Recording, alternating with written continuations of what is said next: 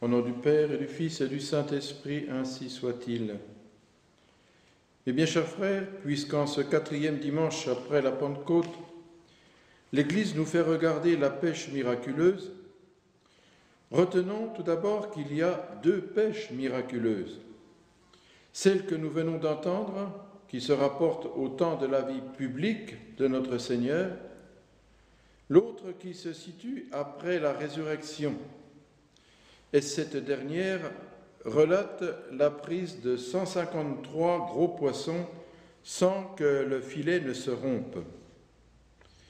Selon les pères de l'Église, ces deux pêches miraculeuses figurent l'Église qui englobe aujourd'hui, sans les départager, bon et mauvais. Ce n'est seulement qu'après la résurrection des morts que seuls les bons formeront toute l'Église glorieuse. Les pères de l'Église sont également unanimes pour dire que la barque de Pierre, d'où prêche notre Seigneur, figure l'Église ainsi que la primauté de Pierre. Pierre reçoit en effet, vous l'avez entendu, l'ordre de gouverner, de conduire la barque et d'indiquer le chemin à parcourir. Et la pêche est placée d'une manière toute particulière sous sa vigilance et sous sa direction.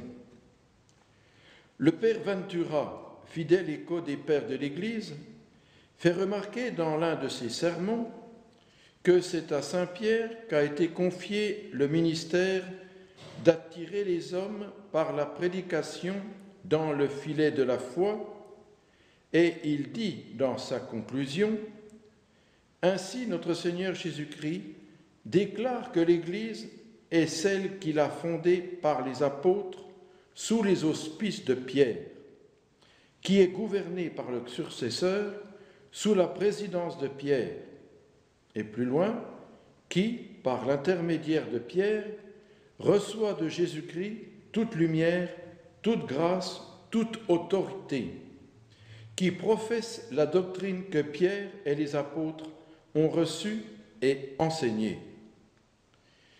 Vous avez déjà eu, dimanche dernier, en la fête de Saint Pierre et de Saint Paul, les explications sur ce qu'est le siège apostolique, c'est-à-dire, rappelez-vous, sur ce qu'est la fonction qui incombe au souverain pontife, au pape successeur de Saint Pierre. Aujourd'hui, puisque nous venons de voir que c'est par l'intermédiaire de Pierre que l'Église reçoit de Jésus-Christ toute lumière, toute grâce, toute autorité, que l'Église professe la doctrine que Pierre et les apôtres ont reçue et enseignée, je voudrais donc compléter l'enseignement de ce dimanche dernier en vous parlant des dogmes principaux que tout catholique doit croire. Et tout d'abord, vous rappeler qu'il est nécessaire pour votre salut d'adhérer à l'enseignement catholique. Tout d'abord, de croire à l'infaillibilité papale, c'est-à-dire qu'en plus des proclamations des papes faites depuis la chair de Pierre, les déclarations appelées ainsi ex cathedra, un catholique doit aussi croire ce qui est enseigné comme divinement révélé par l'Église catholique dans son magistère ordinaire et universel. Et mes bien chers frères, je n'ai plus à vous expliquer que magistère, ici, désigne bien l'autorité enseignante et non pas ce sens secondaire de document auquel la fausse tradition a recours pour contourner le problème de ces pseudo-autorités conseillères depuis 50 ans. Le pape Pie IX dit bien dans la session 3, la troisième session de Vatican Ier, Ajoutons qu'on doit croire de foi divine et catholique tout ce qui est contenu dans la parole de Dieu, écrite ou transmise par la tradition, et que l'Église propose à croire comme divinement révélé, soit par un jugement solennel, soit par son magistère ordinaire et universel. Par exemple, pour bien montrer que l'on doit croire à ce que l'Église nous enseigne, en ayant recours à ce mode d'enseignement infaillible, qu'est le magistère ordinaire et universel, et sur un sujet d'actualité, près de dix papes ont dénoncé le concept hérétique de la liberté de conscience et de culte comme contraire à la révélation. Ainsi, pour résumer, il faut donc retenir les conditions qu'un pape doit remplir pour engager son infaillibilité. Il doit parler en tant que pasteur suprême en vertu de l'autorité apostolique. D'où l'importance, mes bien chers frères, d'avoir compris ce qu'est le siège apostolique. Parler de la foi et de la morale catholique, et puis s'adresser à l'Église universelle en engageant celle-ci à croire à cet enseignement. Maintenant, mes bien chers frères, il faut croire également au dogme hors de l'Église, pas de salut. Y croire fermement et comme il se doit pour être sauvé. Ce dogme nous enseigne qu'il est nécessaire d'être membre de l'Église catholique pour être sauvé.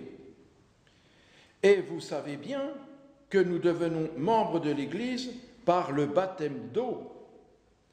Il existe de très nombreux enseignements infaillibles sur cette nécessité absolue dont je vous fais grâce dans le cadre d'un sermon, évidemment. Mais puisque certains disent dans des polémiques actuelles, l'on voit même que ce sujet donne lieu à des thèmes de conférences, dans des sessions, que le baptême d'eau est dans certains cas impossible à recevoir et que des hérésies se sont formées à partir de cet argument, baptême de désir, baptême de sang, ignorance invincible, ou encore l'introduction de cette nouvelle notion d'âme de l'Église, il faut donc répondre précisément avec tous les documents infaillibles qu'en ce qui concerne le baptême de désir, que l'Église n'a jamais enseigné quoi que ce soit sur ce baptême, soi-disant baptême de substitution, qu'il en est de même en ce qui concerne le baptême de sang, qui permettrait alors à un non baptisé d'obtenir la grâce de la régénération que l'on obtient uniquement par le baptême d'eau et ainsi puisse être sauvé. Qu'il en est de même en ce qui concerne l'hérésie de l'ignorance invincible, qui consiste à croire qu'un homme, en dehors de l'Église, mais ignorant de la vérité, peut être sauvé. Et je pense, mes bien chers frères, que vous l'aurez compris, cette hérésie est la plus grande insulte que l'on puisse faire à tous les missionnaires martyrisés pour la conversion des peuples ignorants. Quant à cette hérésie, oui, âme de l'Église, hérésie qui admet qu'il est possible d'appartenir à l'âme de l'Église sans appartenir à son corps, là encore, les déclarations infaillibles de l'Église réfutent cette nouvelle notion, nouvelle notion totalement étrangère au dogme. En dehors de l'Église, point de salut. Un simple rappel, oui, sur ce qu'est le composé humain, vous le fait comprendre. Écoutez bien, le corps seul ou l'âme seule, donc pris séparément, est incapable de constituer l'homme. Et il faut donc relire l'encyclique Satis Cognitum de Léon XIII qui rappelle que l'union de ces deux éléments est absolument nécessaire à la véritable Église. En résumé, mes bien chers frères, voyez combien toutes ces hérésies nient le dogme hors de l'Église, point de salut. et comment finalement tous ceux qui tiennent ces hérésies se rendent complices dans ce complot des suppôts de Satan contre l'Église et le salut des âmes. Ils ne se rendent pas compte, même s'ils savent que prêcher la liberté religieuse, c'est prêcher la liberté de perdition des âmes, que aussi ils participent de cette manière à la grande apostasie mondiale. Si nous voulons nous sauver, nous devons combattre avec force et détermination les plans du démon et de tous ceux qui sont à son service et travailler au salut des âmes. C'est la raison du document, mes bien chers frères, qui se trouve à votre disposition et que vous pourrez prendre dans quelques instants après la messe sur la table de presse.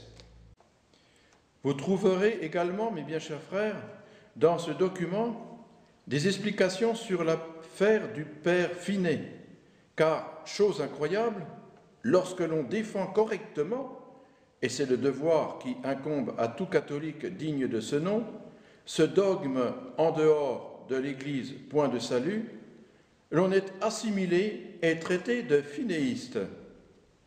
Ces explications vous permettront alors de comprendre pourquoi la condamnation du Père Finet permettait aux ennemis de l'Église, présents déjà dans la curie romaine du temps de Pie XII, de prêcher qu'il est possible de se sauver dans toutes les religions. Ce qui fut enseigné, vous le savez bien, est ce qui est toujours enseigné à Vatican II.